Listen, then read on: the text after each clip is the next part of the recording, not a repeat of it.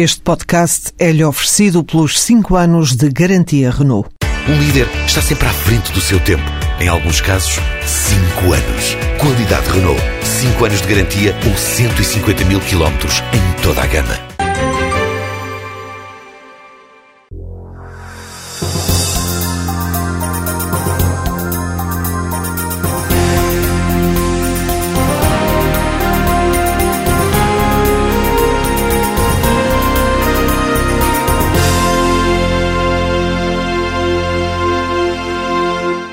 Militante do Partido Socialista, entrou na vida pública pela Assembleia da Junta de Freguesia de Ramalde. Chegou a vereador, sem pelour da Câmara do Porto, foi secretário de Estado da Saúde, é médico, deputado na Assembleia da República e agora candidato do Partido Socialista à presidência da Câmara Municipal do Porto. Bom dia, Dr. Manuel Pizarro. Bom dia, é um prazer estar aqui perante o vosso auditório. Bom dia. Como é que vê esta entrada em cena de Nuno Cardoso, candidato também à presidência, à presidência do, do, do, da Câmara Municipal? Uh, estabelece alguma relação entre este aparecimento súbito e a recente sondagem do Jornal de Notícias? Bem, há pelo menos uma relação temporal. É? O candidato aparece imediatamente a seguir essa sondagem, o que me faz pensar, ainda por cima conhecidas as relações que ele hoje mantém com a gestão da Câmara Municipal de Gaia, que há aqui uma, uma relação que é, aliás, muito desagradável de um ponto de vista que eu quero realçar, que tem a ver com a desconfiança que as pessoas têm hoje em relação à política. Eu acho que isso é muito exponenciado por comportamentos como este, que não são comportamentos claros. Não é à última da hora, há três meses, umas eleições, que alguém tem um impulso súbito para ser candidato. As candidaturas com partidos ou sem partidos, eu respeito as candidaturas independentes, constroem-se com projetos de cidadania, não podem ser projetos de poder pessoal. Está-me está, está a dizer, uh, a tentar dizer que uh, Nuno Cardoso é um candidato fabricado por Luís Filipe Neves. Ou seja, eu não sei se é, mas parece. E na política isso tem muita relevância. E o facto de a sondagem do Jornal de Notícias ter dado eh, Luís Filipe Menezes, como se previa, eh, na frente com 33% de intenções de voto, mas logo eh, muito próximo estar eh, Manuel Pizarro e Rui Moreira, eh, acha que isso eh, terá contribuído para fazer aparecer um candidato à última hora? Sabe que nas sondagens uh, o que é muito relevante, dizem, diz quem conhece tecnicamente esse, esse assunto são das sondagens, são as tendências. E a tendência é uma tendência clara. Há um decréscimo de sondagem para sondagem do Dr. Menezes, que era uh, apresentado por ele próprio como um vencedor antecipado e que me viria fazer ao Porto uma espécie de cavalgada heroica que não tinha opositor. E, ao contrário, dá uma subida paulatina da minha candidatura. Eu estou convencido que essa tendência se vai aprofundar até o dia das eleições e percebo que os meus adversários fiquem preocupados com isso eu fico satisfeito, mas devo dizer que esta minha satisfação não me impele a mudar de atitude. Continuarei uma campanha de proximidade junto às pessoas o do Porto, uma campanha um, positiva. O facto de aparecer um candidato da área socialista não o preocupa que possa haver uma divisão de votos na, nessa área? Eu não acho que haja mais nenhum candidato da área socialista. O Partido Socialista está absolutamente unido em torno da minha candidatura e não houve no Partido Socialista e naquilo que são, enfim, uma, uma, uma, um debate aberto que temos com a sociedade portuguesa nenhuma manifestação Mas, de vontade. No passado, Nuno Cardoso já teve a confiança do Partido Socialista.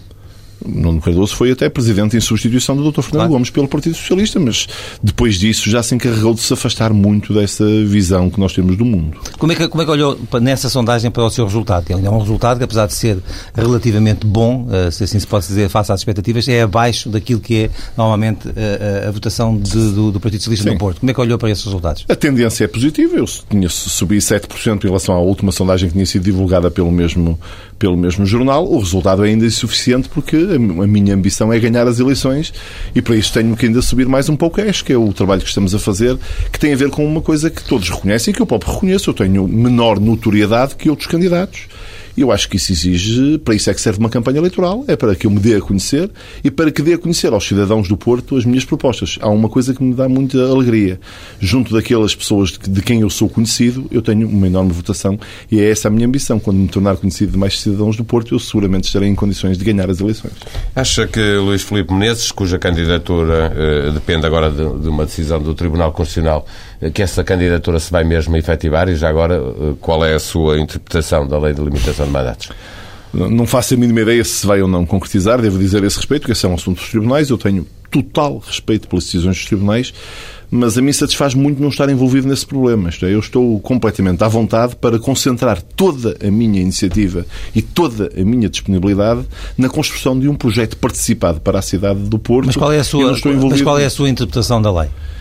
É eu acho que a lei da limitação de mandatos, para ser séria, tem que ser uma limitação absoluta.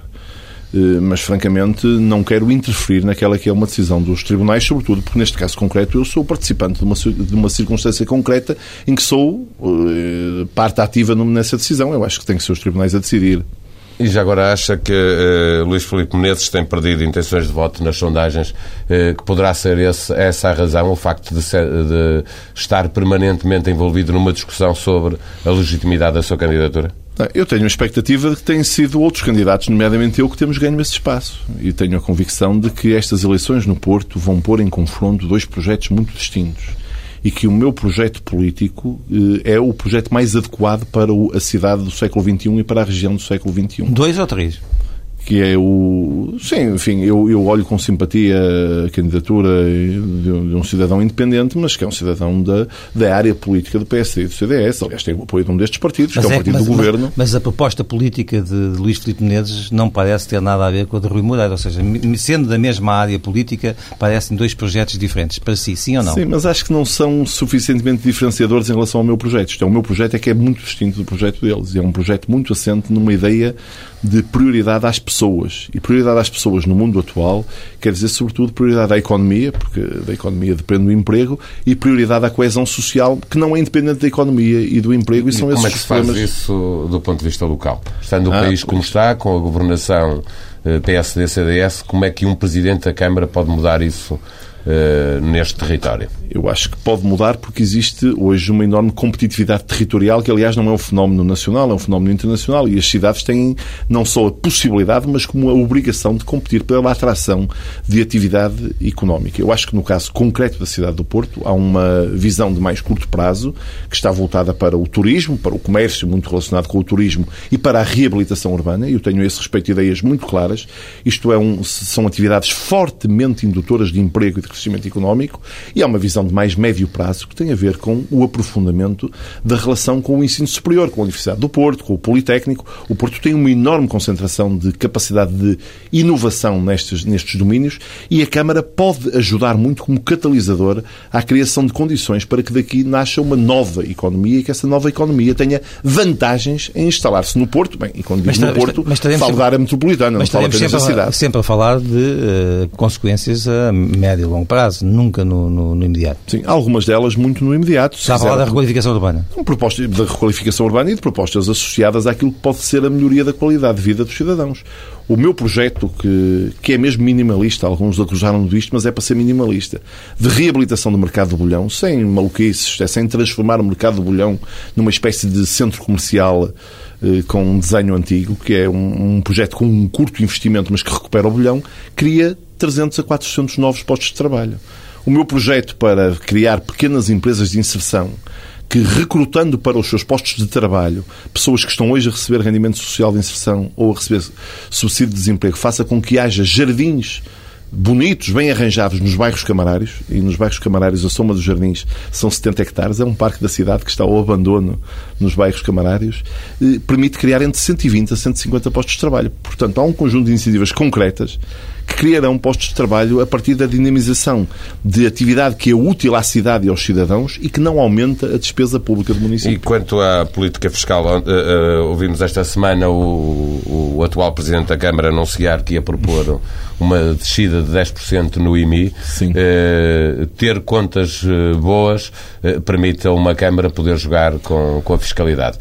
como é que olhou para esta proposta que foi anunciada por Rui Rio, de descer 10% do IMI? É uma proposta proposta favorável que só peca por tardia. O Partido Socialista propôs na Câmara e na Assembleia Municipal, quando foi discutido o orçamento para 2013, uma redução do IMI para 0,35.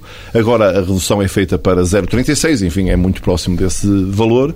Eu acho que nós temos até que estudar uh, uma perspectiva mais audaciosa, porque o que acontece é que a reavaliação das casas para, para efeitos do pagamento deste imposto que tem sido feita conduziu a um tal aumento da, do encargo fiscal sobre as famílias que provavelmente a margem de manobra é maior e nós devemos ambicionar uma baixa do imposto para o mínimo que é legalmente permitido, que é o 0,3, e é esse, essa proposta que estamos a estudar para o futuro, sem deixarmos de acompanhar esta, esta medida transitória. Aliás, o próprio Presidente da Câmara disse que ainda havia folga para se ir eh, mais longe e é essa folga que nós pretendemos uh, utilizar em favor de, do Porto como um cenário mais atrativo para as pessoas. Já, já que fala de, de, de Rui Rio, uh, que balanço faz uh, deste, deste triplo mandato que agora está a chegar ao fim?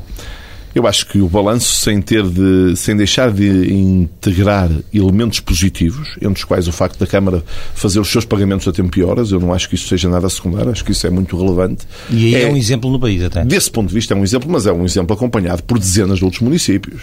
O município do Porto paga as contas em média abaixo de 20 dias, mas há muitos municípios que pagam uh, nesse, nesse prazo, até há quem pague em menos tempo. Portanto, não é exemplo único, é um exemplo mais falado em função da, da dimensão real e simbólica do Porto, mas não é exemplo único. Mas eu quero dizer que e globalmente... também em função de, de, da herança que o Rio tinha recebido uh, na Câmara do Porto. Eu acho que a herança não era assim tão má.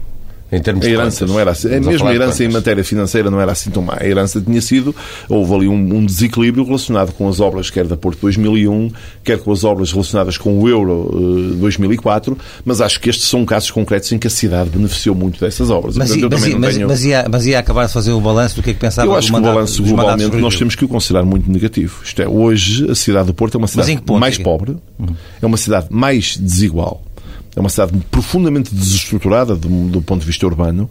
É uma cidade onde, onde a cultura deixou a de ter a visibilidade A requalificação dos bairros eh, não lhe merece nenhum uh, centro positivo? A requalificação dos bairros é um, é um outro aspecto positivo desta gestão, embora tenha ficado muito aquém daquilo que é necessário. O, senhor continuaria, vejo... continuaria ou continuará esse trabalho, caso não, seja eu melhorarei esse trabalho, não é apenas a ambição de continuar.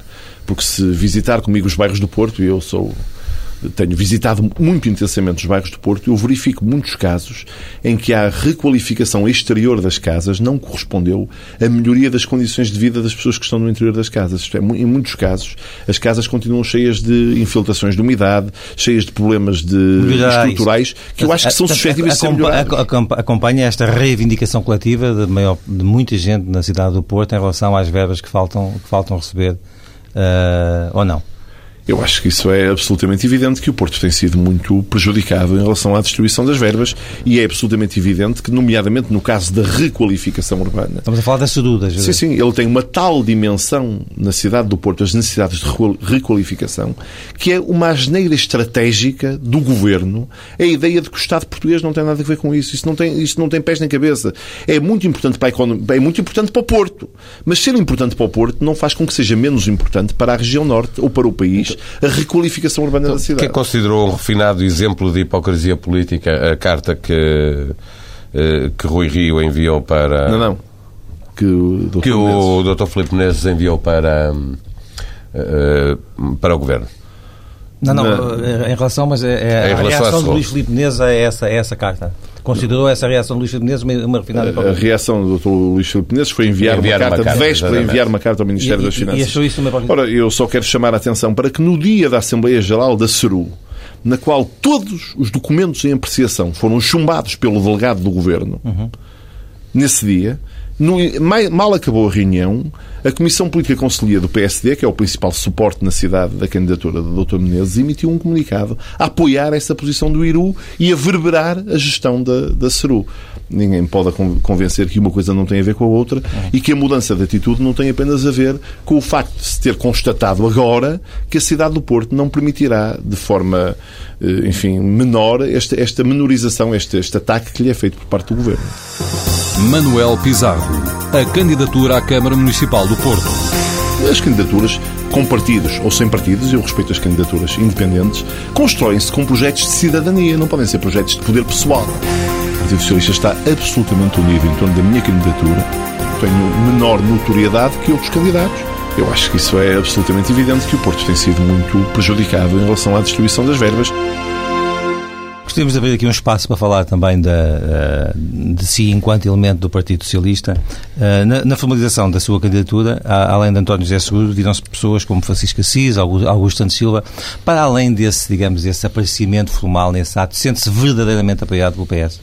Eu não poderia ser candidato se não fosse verdadeiramente apoiado pelo PS. Isso não é possível numa cidade com a representação nacional que é a cidade do Porto. Eu sou, claro, uma escolha dos socialistas portuenses e tenho muito orgulho em ter sido escolhido pelas pessoas que são do PS e pelas pessoas que não são do PS da cidade do Porto. Mas tenho o total apoio e sinto no cotidiano o total apoio de todo o Partido Socialista. Que relação tem com o secretário-geral do, do seu partido? Eu sou amigo do António José Seguro há umas décadas e tenho uma relação que, além de ser uma relação política formal, claro, é uma relação de amizade pessoal que nos une muito. Quando, quando, quando se olha para as autárquicas uh, dentro do PS, não se olha, obviamente, só para o Porto. Olha-se, de uma forma geral, qual é o objetivo do partido uh, quanto a si? Qual é que deveria ser? Aumentar o número de câmaras? Isso é possível? Sim, acho que não é apenas aumentar o número de câmaras, é ganhar o maior número de câmaras. Eu acho que, apesar de tudo, na noite das eleições autárquicas há uma contagem que os cidadãos fazem e, sobretudo, que os, os meios de comunicação social fazem mas, que se mas, torna mas perceptível. Face ao número de candidaturas independentes que cresceram muito em relação a, eleições anteriores, face às coligações PSD-CDS, esse é um objetivo possível, aumentar o número de câmaras do PS? Ter o um maior número de câmaras em relação ao PSD-CDS. Acho e que esse objetivo é possível, depende, porque as candidaturas independentes perturbarão algum espaço do Partido Socialista, mas também perturbarão o espaço do PSD-CDS. Por exemplo, em Sintra é o, é o PSD que está em causa com a candidatura independente e não o PS. Uh, a política é muito gestão das expectativas. Não acha que se está a gerar uh, uma expectativa de que o PS terá uma, uma vitória de, uh, com uma dimensão significativa nas autárquicas e que isso pode vir a prejudicar o Partido Socialista na leitura que se fizer nessa noite sobre quem ganhou e quem perdeu? Eu aqui quero misturar a componente nacional com a componente local. Eu estou muito convencido que o Partido Socialista vai vencer as eleições no Porto e que isso contribuirá muito para uma leitura nacional de uma grande vitória do Partido Socialista. Como é que o senhor olhou para esta uh, recente iniciativa do Dr. Mário Soares de tentar uh, aproximar, através de uma conferência que se chamou Libertar Portugal da Austeridade, forças que têm estado desavindas, forças eh, sociais, forças sindicais, forças políticas, neste caso o PCP e o Bloco de Esquerda. Uh, acha que é uma iniciativa com alguma utilidade ou é uma utopia que se esgota ou que se esgotou naquele, naquele conclave? Eu acho que a ideia da aproximação das forças de esquerda, sobretudo numa circunstância tão dramática como aquela que o país vive, com uma governação tão insensível, tão brutal do ponto de vista social como é esta que temos neste momento, é uma aspiração louvável. Na prática, esse objetivo revela-se muito difícil. Eu próprio fiz no Porto um grande esforço para que houvesse uma coligação de esquerda e, infelizmente, nem o PCP nem o Bloco de Esquerda estiveram disponíveis para essa coligação. O Bloco de Esquerda, com, apesar de tudo, com uma atitude eh, genérica mais favorável, mas quando se chega ao momento de nós nos podemos sentar a uma mesa e construir um programa comum, a verdade é que vem ao de cima todos os médios e grandes sectarismos que, ao longo da história, dividiram a, a visão de esquerda sobre o mundo. Eu acho que é pena para as pessoas que que, têm, que podiam ser beneficiadas com esta, com esta aproximação da, da esquerda, mas eu tenho que, que, concluir que a esquerda em Portugal, a esquerda com aspiração a influir na vida das pessoas, acaba por ser o Partido Socialista e o esforço do Partido Socialista para se abrir à sociedade. Portanto, não vê, não, não, não vê que naquele campo esteja uh, eventualmente uma, uma futuro, um futuro parceiro para uma, uma maioria de governo com o PS? Só se ocorrerem profundas mudanças na forma de, dos outros partidos de esquerda avaliarem a governação. Este encontro encontro organizado por Mário Soares eh, poderia servir para condicionar a liderança socialista, como aconteceu em 94, quando António Guterres eh, se preparava para disputar eleições e Mário Soares organizou o Congresso de Portugal que fudou. Eu vejo a, a, participação do Dr. Mário Soares sempre como um esforço para ajudar a liderança socialista e não para a condicionar. E acho que foi isso que ele procurou fazer e acho que eu acho que é absolutamente notável que alguém com a idade e o estatuto do Dr. Mário Soares mantenha aquela compatibilidade e aquela capacidade de querer influir no cotidiano. Eu acho isso é A verdade é que nem em 94, nem neste encontro, o, o, lá foram os líderes socialistas. António Guterres, na altura, saiu para o estrangeiro e António José Seguro também arranjou o que fazer desta vez. Porque, porventura, o Partido Socialista, quando está no, na disputa concreta de, do espaço político, tem outras uh, responsabilidades que, que, condicionam essa forma de aparecimento, mas há muitas pessoas do Partido Socialista que estiveram presentes nesse encontro e que se associam a esse, a esse esforço, embora eu deva dizer que, do meu ponto de vista pessoal, a minha visão sobre a organização do sistema político é um pouco mais moderada do que aquela que foi transmitida nesse encontro. José Sócrates, a cujo governo pertenceu, ainda é um fantasma que hoje em dia assola o Partido Socialista ou essa fase está terminada? Acho que, que como fantasma não assola o Partido Socialista nenhum. Acho que voltou a ser uma, uma voz uh, ouvida ou que se procura fazer ouvir na sociedade portuguesa. E aquilo que eu tenho notado, até com alguma surpresa, porque eu não ignoro que há hoje ainda, que, que durante muitos anos e muito tempo persistiu uma certa hostilidade em relação àquilo que foram, sobretudo, os últimos tempos da governação de José Sócrates, governo do qual eu fiz parte, como já realçou. A verdade é que eu verifico que há hoje cada vez mais portugueses desejosos de ouvirem essa explicação e até ouvi recentemente gente ligada a outras forças políticas estou-me a lembrar do António Lourdes Xavier ou do Pacheco Pereira, corroborarem algumas das análises do José Sócrates sobre uh, alguns, dos, de, de, alguns dos aspectos da vida política que nos conduziram à situação mas, que hoje vivemos. Mas na parte que diz respeito ao Partido Socialista, o Partido Socialista convive, convive bem com o regresso uh, mediático do seu anterior líder? Eu acho que, sobretudo, desde o último Congresso, que plasmou uma absoluta unidade, uma, uma muito maioritária unidade, e acho que é uma unidade sincera, uma unidade de, que, que foi traduzida por uma intervenção política livre de várias das grandes figuras do Partido Socialista. E claro. esse Congresso acabou com a tendência António Costa? Eu, isso nunca se pode, nunca existiu uma tendência a António Costa para que se possa acabar com António Costa. O António Costa é uma grande figura da vida política portuguesa, é uma Eu grande falo figura. mais das pessoas que estavam à volta dele do que dele próprio. Eu acho que há muitas pessoas do Partido Socialista que consideram o António Costa uma grande figura e uma reserva para o futuro. Agora, nada disto nos inibe de, de termos uma enorme, um, hoje uma enorme unidade construída em torno do atual secretário-geral. Acho que é um problema que não se coloca no médio prazo. Logo no, logo no princípio do próximo ano vêm aí as eleições uh, europeias, lá, abril, maio, por aí. Um, Pode ser que antes haja eleições legislativas. José Sócrates, José Sócrates dava um bom cabeça de lista a umas eleições europeias. Eu acho que não faz nenhum sentido que o José Sócrates volte hoje à vida política ativa. Manuel Pizarro, o Partido Socialista. Eu estou muito convencido que o Partido Socialista vai vencer as eleições no Porto e que se contribuirá muito para uma leitura nacional de uma grande vitória do Partido Socialista. Eu vejo a, a, participação do Dr. Mário Soares sempre como um esforço para ajudar a liderança socialista e não para a condicionar. Nunca existiu uma tendência a António Costa para que se possa acabar com António Costa. Não faz nenhum sentido que o José Sócrates volte hoje à vida política ativa.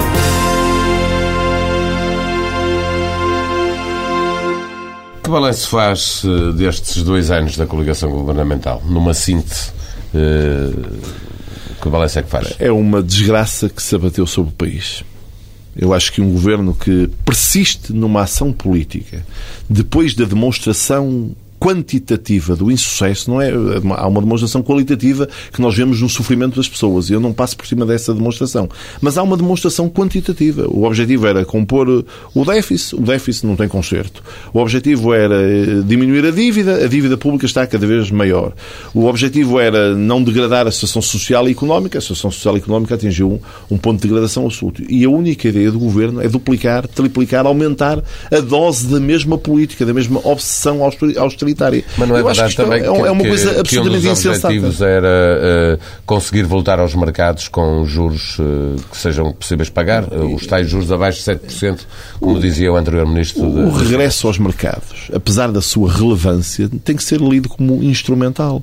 Se o regresso aos mercados significa que, que a situação do país se degradou a um tal ponto que uma grande parte dos portugueses não tem nenhuma expectativa razoável de vida com qualidade no seu país, esse regresso aos mercados não tem nenhum significado para essas pessoas. Eu acho que é possível explicar esse regresso aos mercados às pessoas que estão desempregadas, às pessoas que não têm, que não têm comida em casa para comer. Eu hoje almocei numa, numa instituição de solidariedade do Porto e as pessoas contaram de cada vez mais, mais pessoas que aparecem nas, nas chamadas sopas dos pobres, nas iniciativas para comer, porque não tem, pessoas da classe média que não têm dinheiro para comer em casa. Eu não sei qual é o que significado para essas pessoas tem o regresso aos mercados. Eu tenho visto, uh, ou tenho ouvido, uh, a linguagem do governo, uh, apesar de tudo, a mudar um pouco. o senhor também faz essa análise de que o governo está a querer inverter o seu discurso e também as suas políticas? Eu acho que é uma mudança que só se vê mesmo no discurso porque não, ninguém vê ninguém no governo a mudar nada de Mas substancial em, na ação política. Em, em sede do, do, próximo orçamento para 2014, em função de, também de algumas alterações que possam vir a acontecer brevemente na Europa e elas estão a começar a ser discutidas, pensa ou não, acredita ou não que, 2000, que em outubro vai estar a discutir um outro, um outro tipo de orçamento? João Marcelino, se isto fosse um, um, o domínio da racionalidade, essa, essa a, a resposta que a sua pergunta conduz era uma resposta lógica, mas isto não é o domínio da, da racionalidade. Porque nós estamos perante um, um governo que, perante, que, confrontado com o facto de haver um milhão de desempregados, 400 mil desempregados a mais em dois anos deste governo, a ideia que lhes ocorre é despedir 30 ou 40 mil funcionários públicos. Estamos perante um governo que, que confrontado com o facto de que as pessoas não encontram emprego, aquilo que faz é modificar as leis para facilitar as condições em que, se, em que, os, os, em que os patrões podem despedir os, os trabalhadores. Portanto, isto é tudo completamente irracional e este governo está dividido entre a obsessão ideológica, eh, talvez se possa dizer neoliberal, isto é, de total abandono dos mecanismos de proteção coletiva que nós criámos ao longo do último século, por um lado, e por outro lado, a total incompetência de uma parte dos mas aceita, do. Mas aceita que nesse domínio social há uh, remodelações a fazer. Há profundas reformas a fazer. Mas onde estava o PSD quando no anterior governo quis fazer reformas, por exemplo, no setor da saúde, onde eu fiz parte?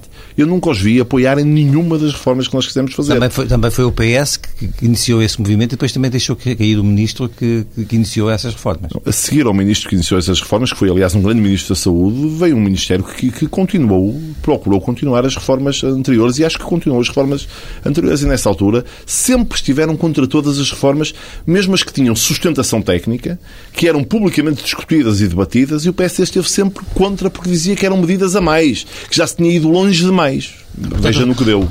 Para resumir, o senhor não acredita que este, este governo chegue ao final da legislatura? Eu acho que não acredito eu, nem, nem, nem acredita nenhum português que analise seriamente quais são as condições em que se governa. Mas como é que isso pode acontecer se o Presidente da República entende que eleições agora não seriam boas para o país? Por outro lado, há uma maioria que ainda é a maioria de facto no Parlamento, como é que se pode chegar a, a eleições antecipadas num quadro destes? O Governo tem neste momento toda a legitimidade formal, mas já está muito longe de ter a opinião maioritária do país.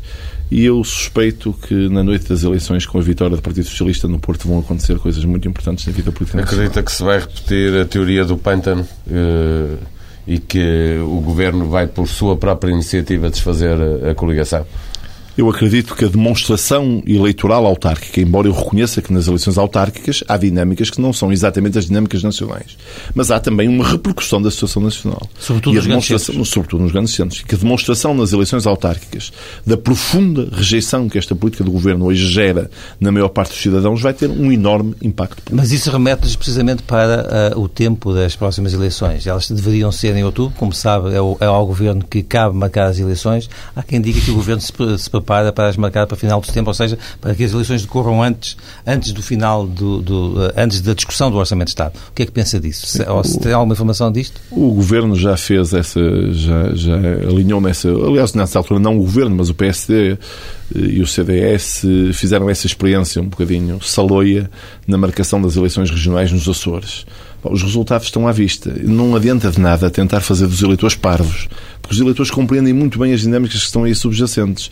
O normal é que estas eleições decorram no início de outubro. É isso que faz os quatro anos de mandato dos atuais órgãos autárquicos. Foi assim que aconteceu em 2005 e foi assim que aconteceu em 2009. Mas sabe que pode não ser assim? Sei que sim. Se agora o Governo tentar utilizar o seu próprio poder de forma desequilibrada em favor da sua agenda político-partidária e não em favor daquilo que é a normalidade do processo democrático, isso também será objeto de julgamento pelos eleitores que compreendem muito bem essa dinâmica e percebem muito bem o que é que o Governo está a tentar esconder por trás dessa decisão.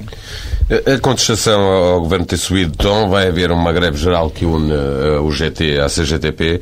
Eh, como é que vê, eh, acha que contribui esta radicalização crescente e evidente na sociedade portuguesa, vai contribuir para aquilo que é a sua expectativa de o Governo não cumprir o mandato? Eu, eu, eu, eu, como cidadão, vejo com preocupação a radicalização da sociedade portuguesa. Agora, eu não acho que, tenham, que sejam os sindicatos, que sejam os que estão, digamos assim, na moda baixo, que mais contribuem para radicalizar a sociedade portuguesa. O Parlamento vai discutir dentro de poucos dias uma proposta de lei do Governo que eh, quer obrigar a que todas as entidades públicas, nomeadamente os municípios, publiquem na internet uma lista dos beneficiários dos apoios sociais. Isto é, por exemplo, uma lista das pessoas que no Porto têm casas nos bairros sociais e agora tenho que publicar uma lista dizendo estes são os pobres, aqueles a quem nós estamos a dar um benefício, uma coisa que eles não têm direito, mas que nós estamos a dar um benefício, que é a casa social, fazer listas, discriminar as pessoas em função das suas condições económicas.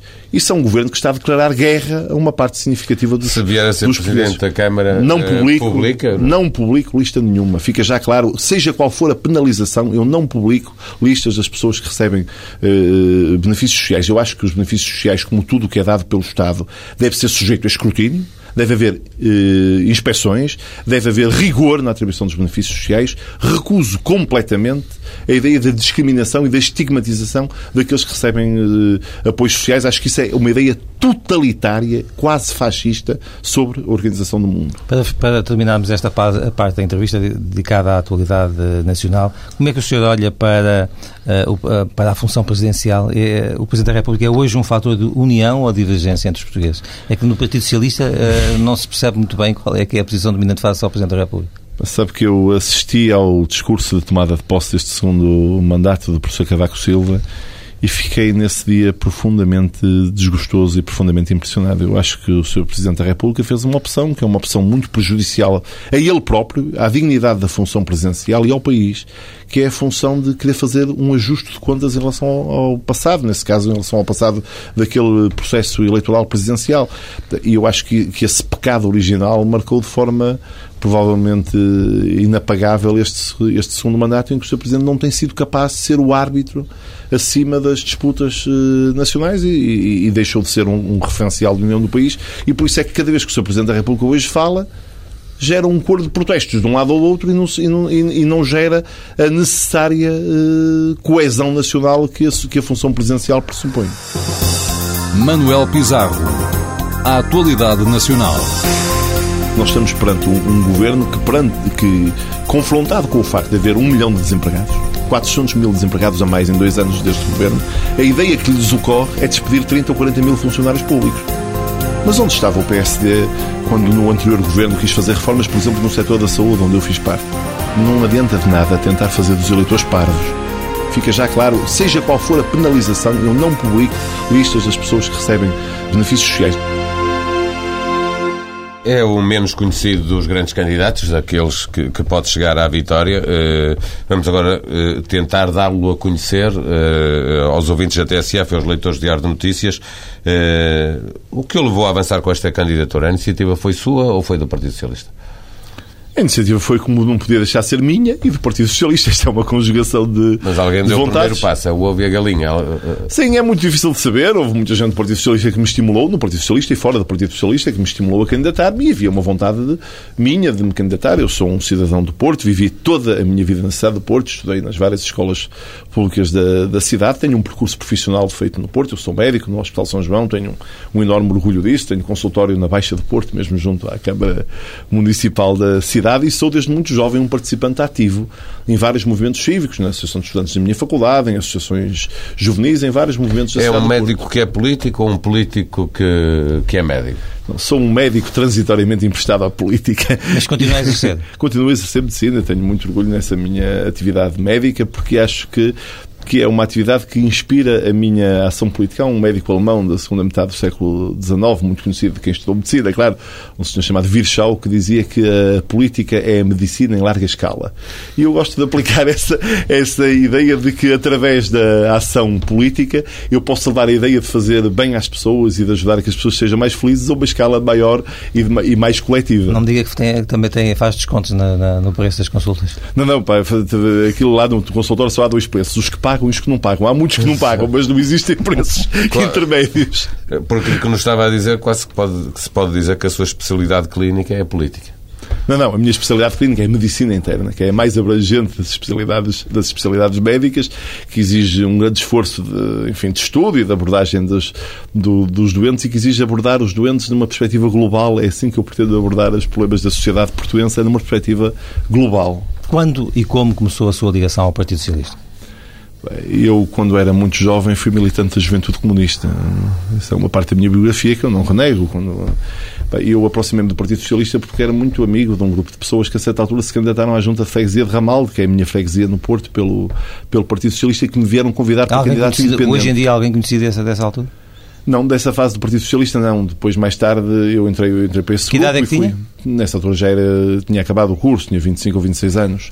Tinha acabado o curso e tornei-me membro da Assembleia de Freguesia de Ramalho como independente para ajudar à lista do Partido Socialista e para ajudar a uma causa coletiva. Eu era, como já disse, dirigente das associações lá da freguesia, de uma associação juvenil, fazia teatro no grupo Teatro Amador lá da, da freguesia, que se chama Conjunto Dramático 26 de Janeiro. Enfim, era uma pessoa ligada à vida cívica da freguesia e foi mais tarde aproximei-me do Partido Socialista em função dessa ligação a esse, a esse, a esse grupo de pessoas e depois, eh, enfim, mais tarde fui fazendo um percurso político de, de, de, aproximação ao Partido Socialista que me fez entrar como militante já uns anos depois. É casado? Tem filhos? Sou casado, tenho uma filha de 12 anos.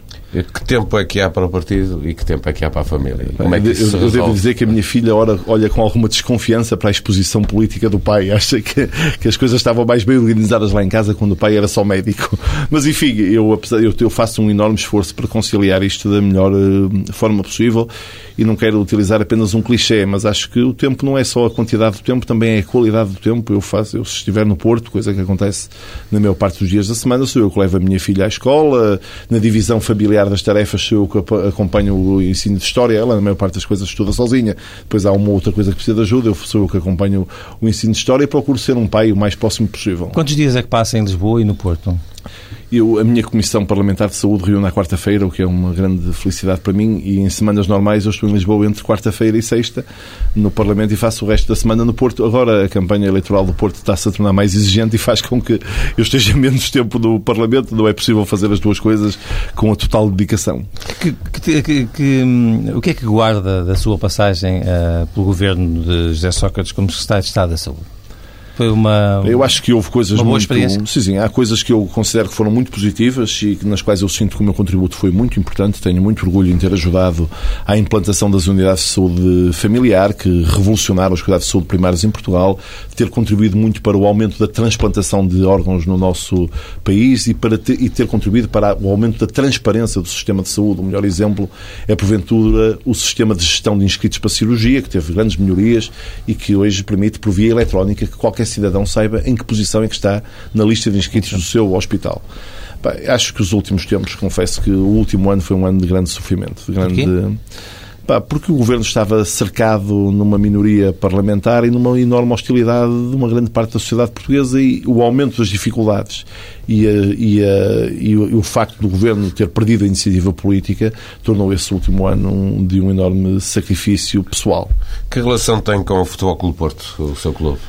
Sou um adepto incondicional de futebol com o Porto e, portanto, funcionam apenas como adepto e como um adepto... Às, que, vezes, não, às vezes não muito racional? Um verdadeiro adepto futebolístico, claro. Se for eleito presidente, o Porto será recebido na Câmara? Se for eleito presidente, não tenho nenhuma dúvida que o Porto será recebido nas varandas da Câmara para comemorar as vitórias, como é normal em todas as cidades do mundo em relação aos clubes dessas, dessas cidades. Eh, eu considero que isso é absolutamente normal. Eu, eu, eu concordo que o mundo da política e o mundo do futebol devem viver separados, têm dinâmicas próprias, mas isso não significa que a cidade do Porto não se deva orgulhar de ter na cidade um clube como o Futebol Clube Porto com tanta importância não nacional se, e internacional. Não sente que o seu clube não o apoia a si, mas prefere um outro candidato nestas eleições do Porto? Não, não, não sinto nada disto. Além de que o Futebol Clube Porto não tem direito de voto nas eleições. Agora, os portistas estão convencidos que a grande maioria dos que moram na cidade do Porto vão votar em mim e acho que não há, não tenho nenhuma razão de queixa da total isenção que os dirigentes do Futebol Clube Porto têm demonstrado neste processo. Mesmo para fecharmos esta entrevista, o que anda a ler?